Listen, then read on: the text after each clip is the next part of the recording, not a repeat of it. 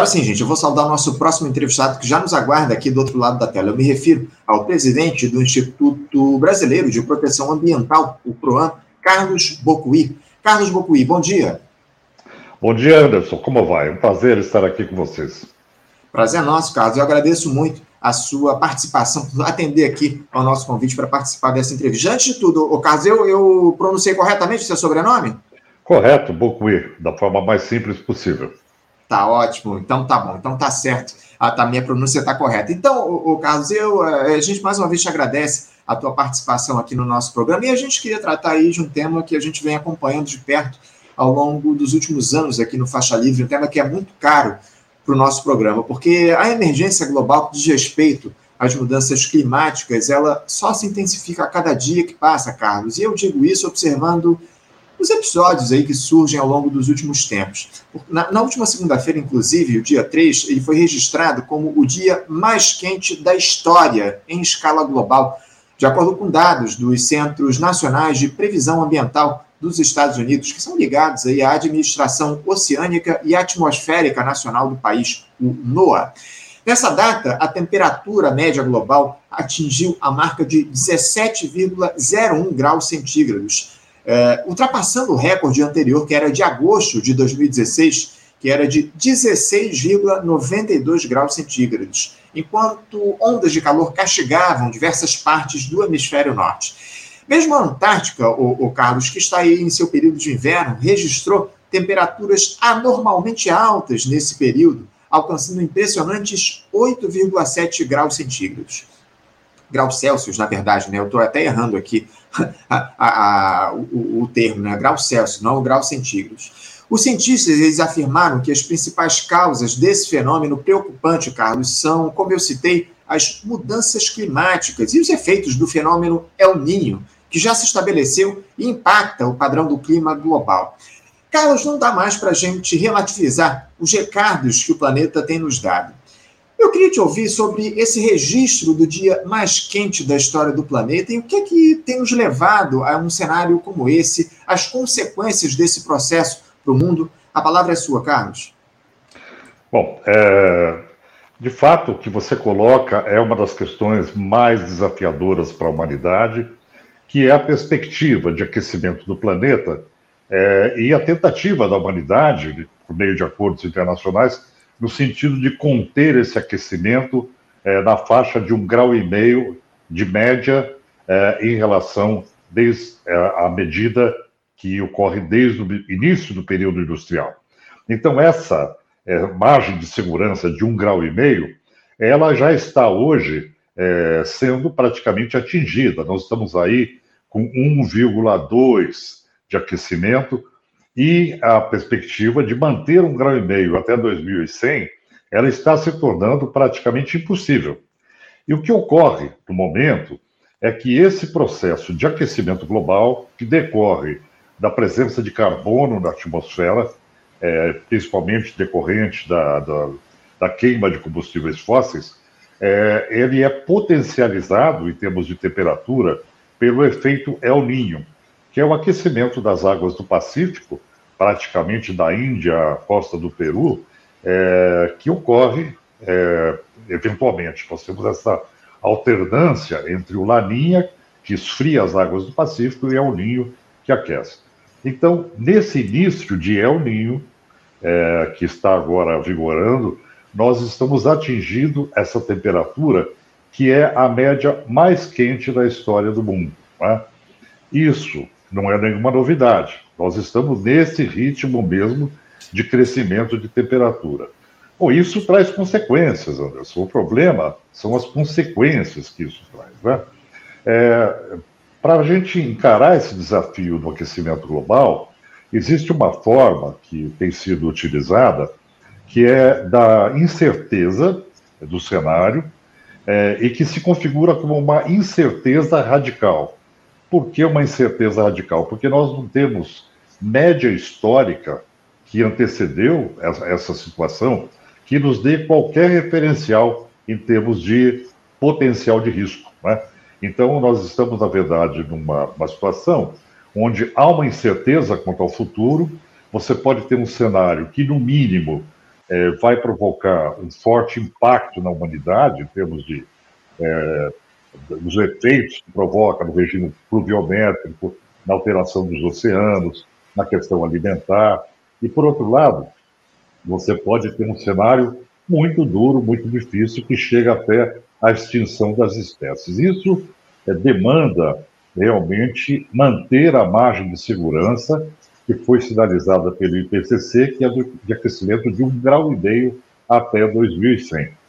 Só que, ao mesmo tempo, as indústrias de petróleo, após a, o efeito é, da Covid-19, quando houve uma, uma perda de é, volume de mobilidade no mundo, elas estão retomando o potencial de extração de petróleo e de queima, tá?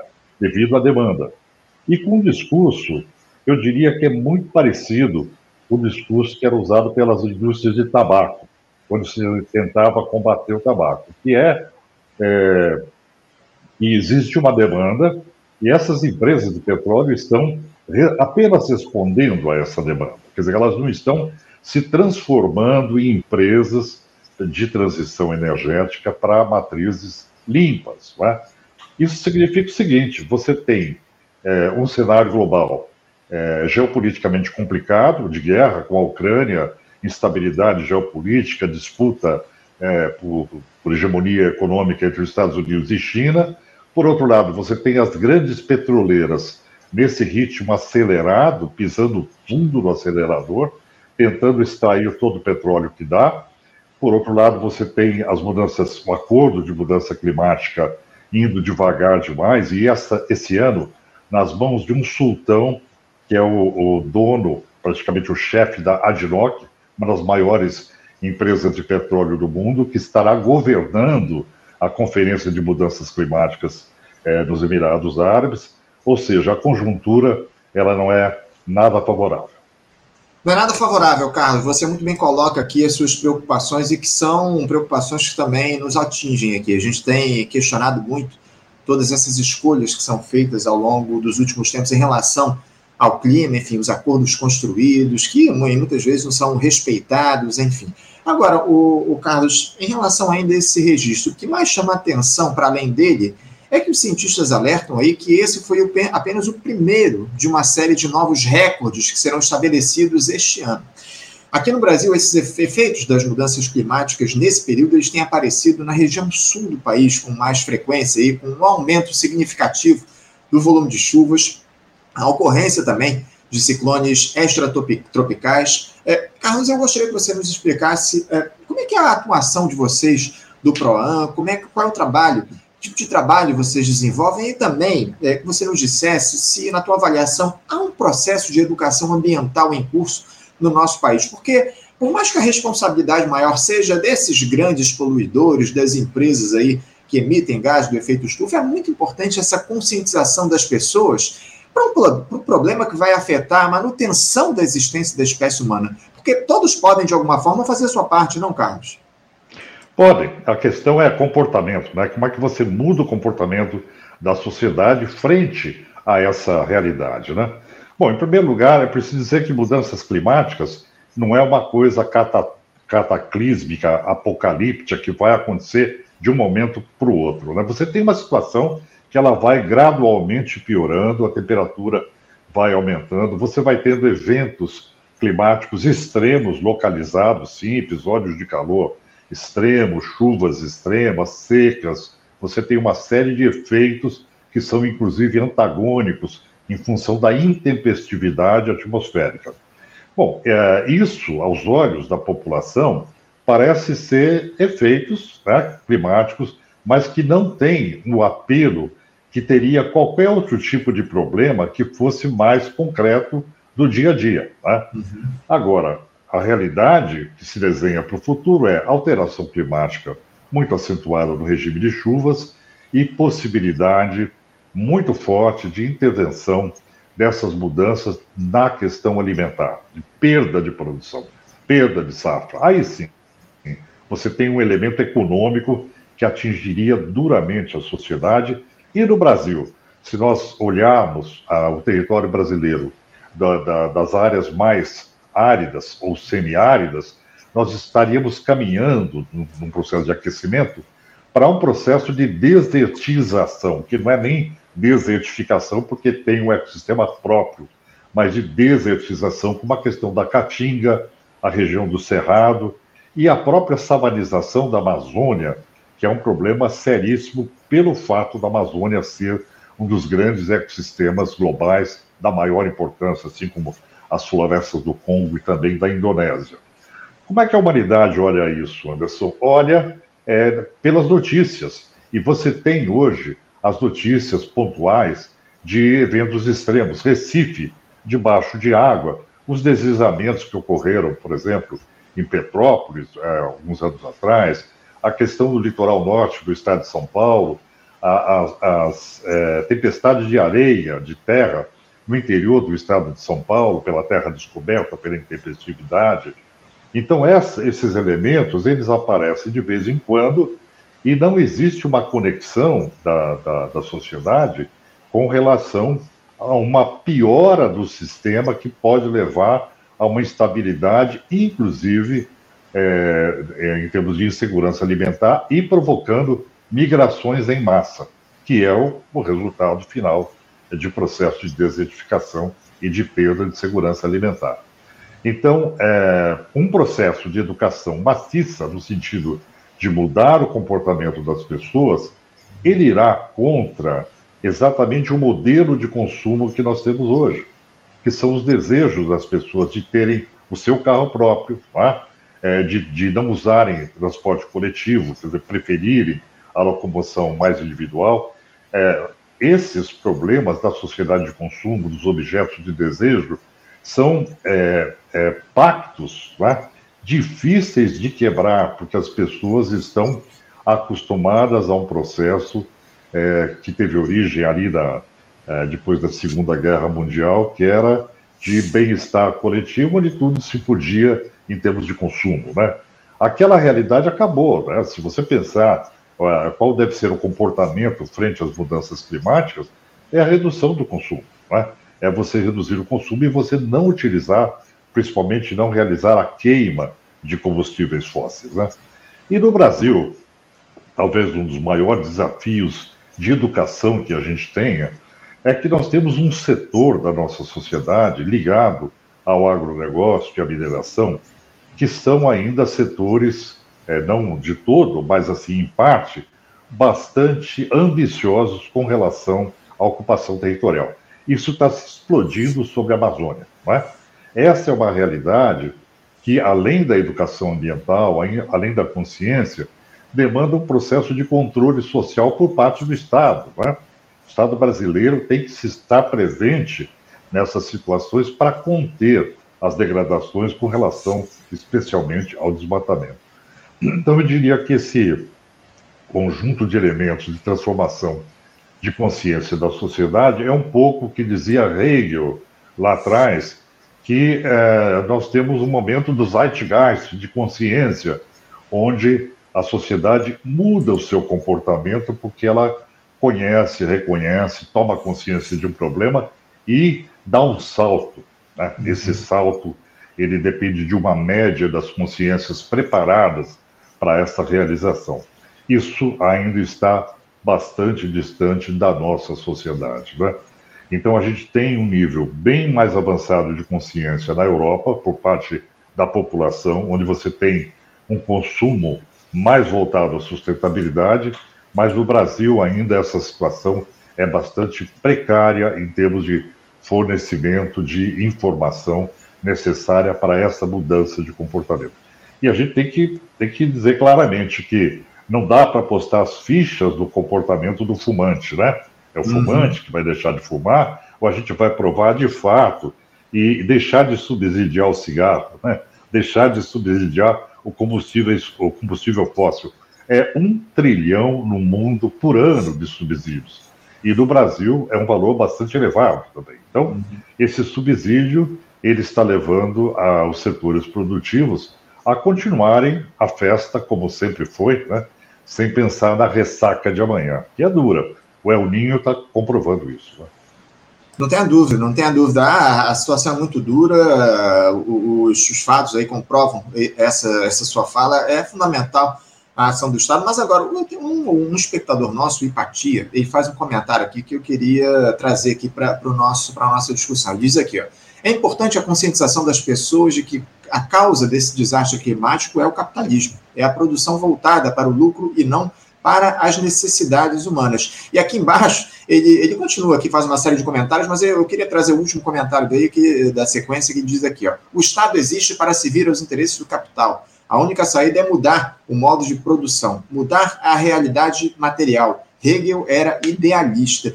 Eu queria que você falasse um pouco a respeito disso, o, o Carlos, essa influência do capitalismo em todo esse processo que está colocado de mudanças climáticas que a gente vem enfrentando ao longo dos últimos tempos, essa, essa forma de, de se construir as sociedades a partir do ideal capitalista, não, não tem de, de, de, mudar efetivamente, Carlos? Olha, é, isso, a questão do capitalismo está absolutamente retratada no comportamento das empresas de petróleo. Né? Quando uma empresa é constituída, ela é constituída para gerar lucro, é, basicamente é esse o contrato social que ela tem, e ela é constituída para distribuir dividendos para os seus acionistas. Né? Esse é o regramento de uma empresa. Agora, como é que você é, faz, a, é, pode domesticar esse dragão? Né? Em primeiro lugar, é, ele se associa quase que imediatamente aos interesses do governo, do governo de plantão. Porque o objetivo do governo de plantão é aumentar a empregabilidade é aumentar o PIB como realização, do seu governo. E aí, esses interesses, eu sempre digo que parece uma hidra com duas cabeças, eles se associam com muita velocidade. E não é só na questão do petróleo. Em muitas situações assemelhadas, estamos tomando o petróleo pelos malefícios que ele traz. Né? Então, esse, essa, esse é o retrato do modelo capitalista nessa perspectiva de você tentar uma concertação de um processo que, na sua gênese, pela lógica do capital, ele acaba sendo completamente antagônico a qualquer solução que seja ambientalmente mais adequada. Né?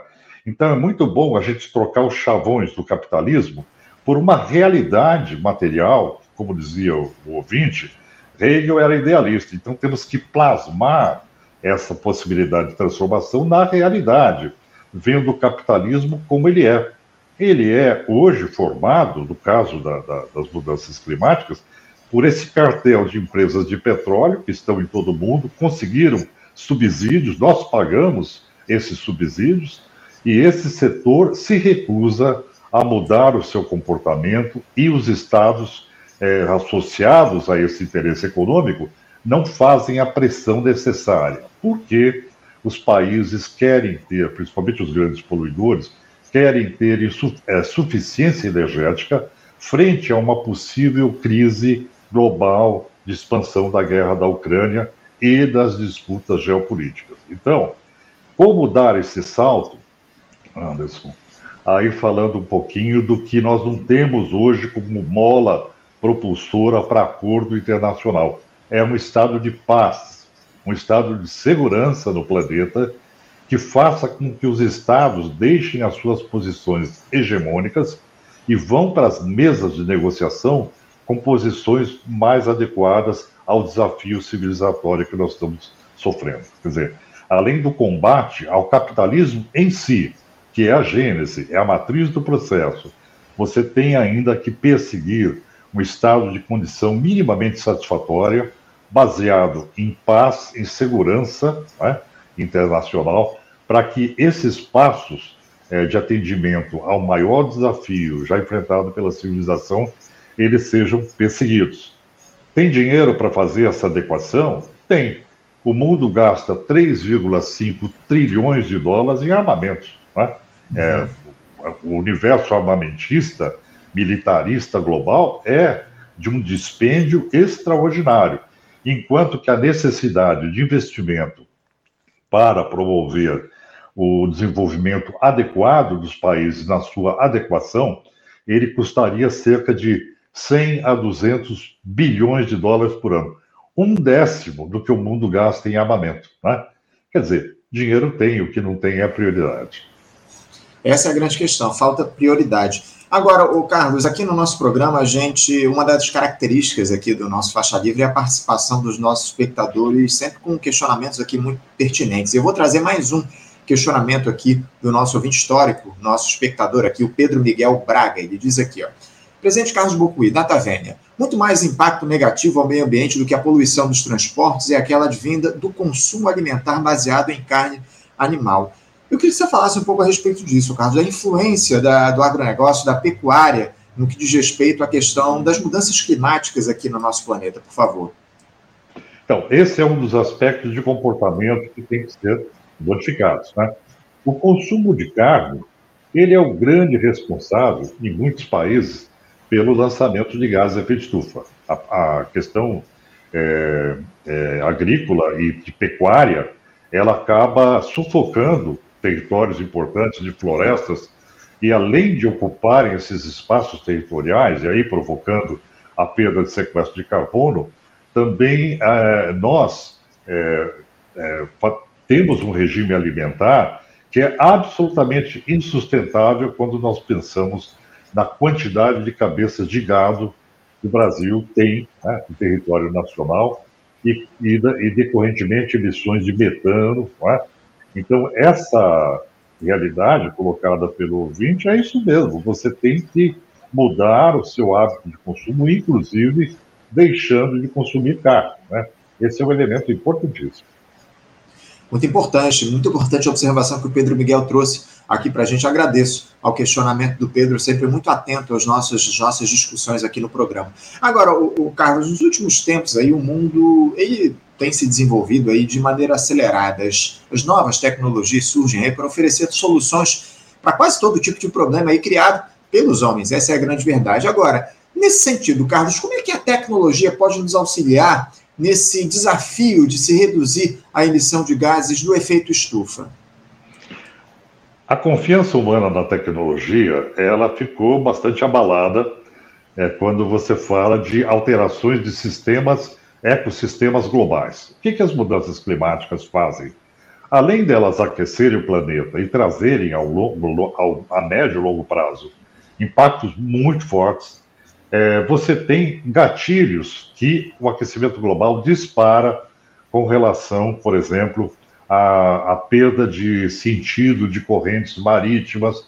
Você tem uma série de outros ecossistemas globais que acabam sendo alterados. Então, como corrigir, através da tecnologia, essa, essa disfunção né, é, colocada aí da incerteza radical global? Você pode usar a tecnologia para fazer as alterações, por exemplo, de transporte, ao transporte sustentável.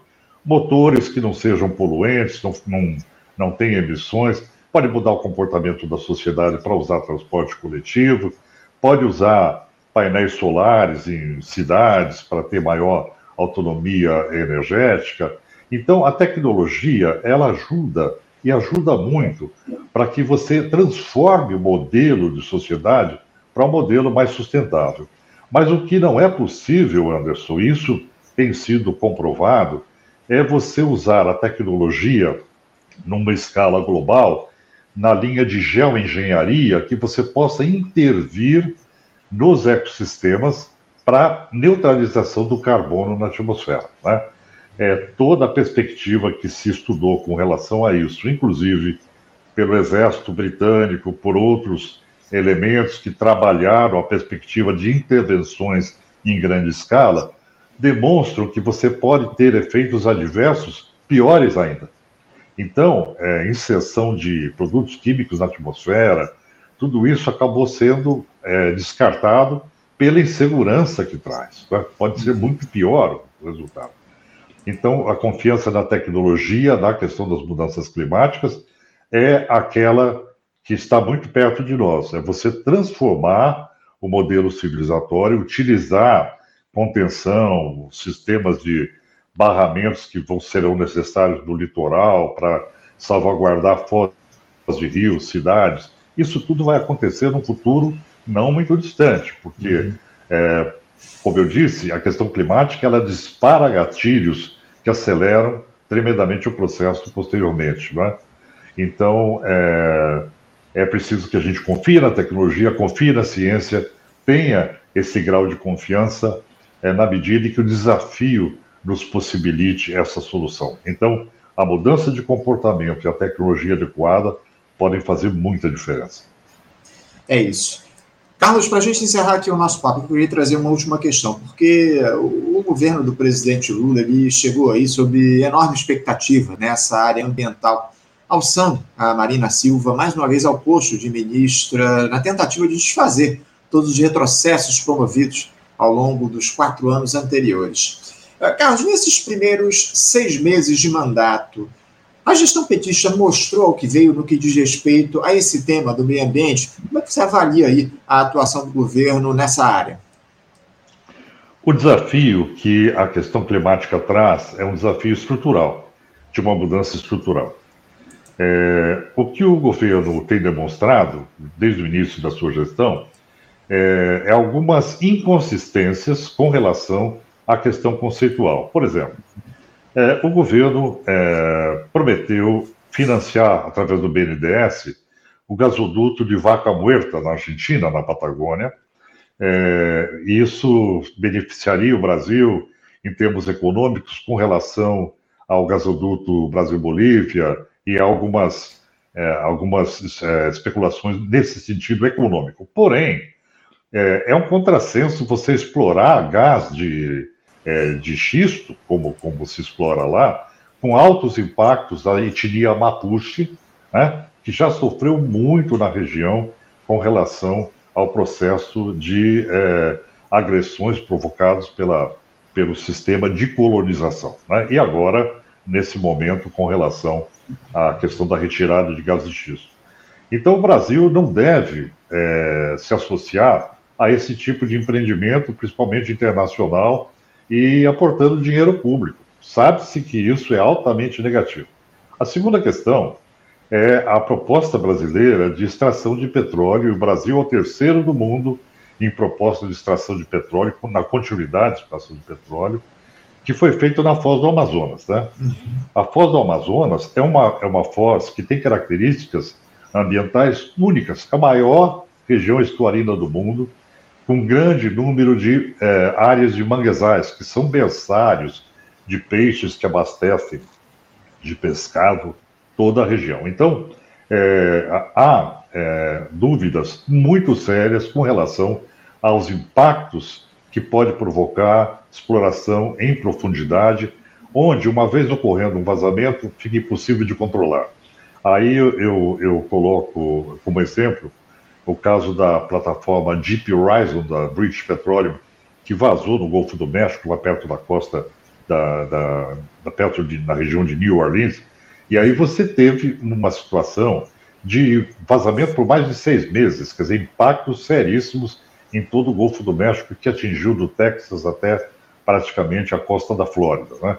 Então, essa perspectiva de perfuração na foz do Amazonas é uma, uma perfuração que, do ponto de vista locacional, alternativa locacional, quando se olha sobre a, a, o olhar do, do, impacto ambiental, ela é absolutamente desaconselhável. Então, eu diria que o governo brasileiro, ele, ao mesmo tempo que remonta o sistema ambiental, que ele dá uma vitalidade para a gestão ambiental brasileira, ele investe na participação social, ele comete ainda alguns erros decorrentes do modelo né, das, dos negócios como sempre foram. Ele não conseguiu se libertar é, da, do business as usual, dos negócios como sempre foram, é, se associando, por exemplo, aos interesses maiores da Petrobras, que tem aí a questão acionária de geração de lucro, dividendos, essa coisa que a gente conhece do capital. Né? Uhum. É ele não se libertou dessa situação. Então, eu diria que o Brasil precisa de uma concertação, né? de uma reflexão maior sobre aspectos conceituais que permitam que ele tenha uma, uma, um avanço conceitual e de políticas públicas e que seja estrutural, que ele consiga construir um modelo de sustentabilidade para o futuro e que seja real. E aí o Brasil tem uma grande responsabilidade. O governo Lula tem em suas costas uma enorme responsabilidade, que é a liderança dos países emergentes frente à questão climática global. O Brasil tem essa vocação natural, né? Então, a ação brasileira é importantíssima porque ela lidera, ela dá o um exemplo.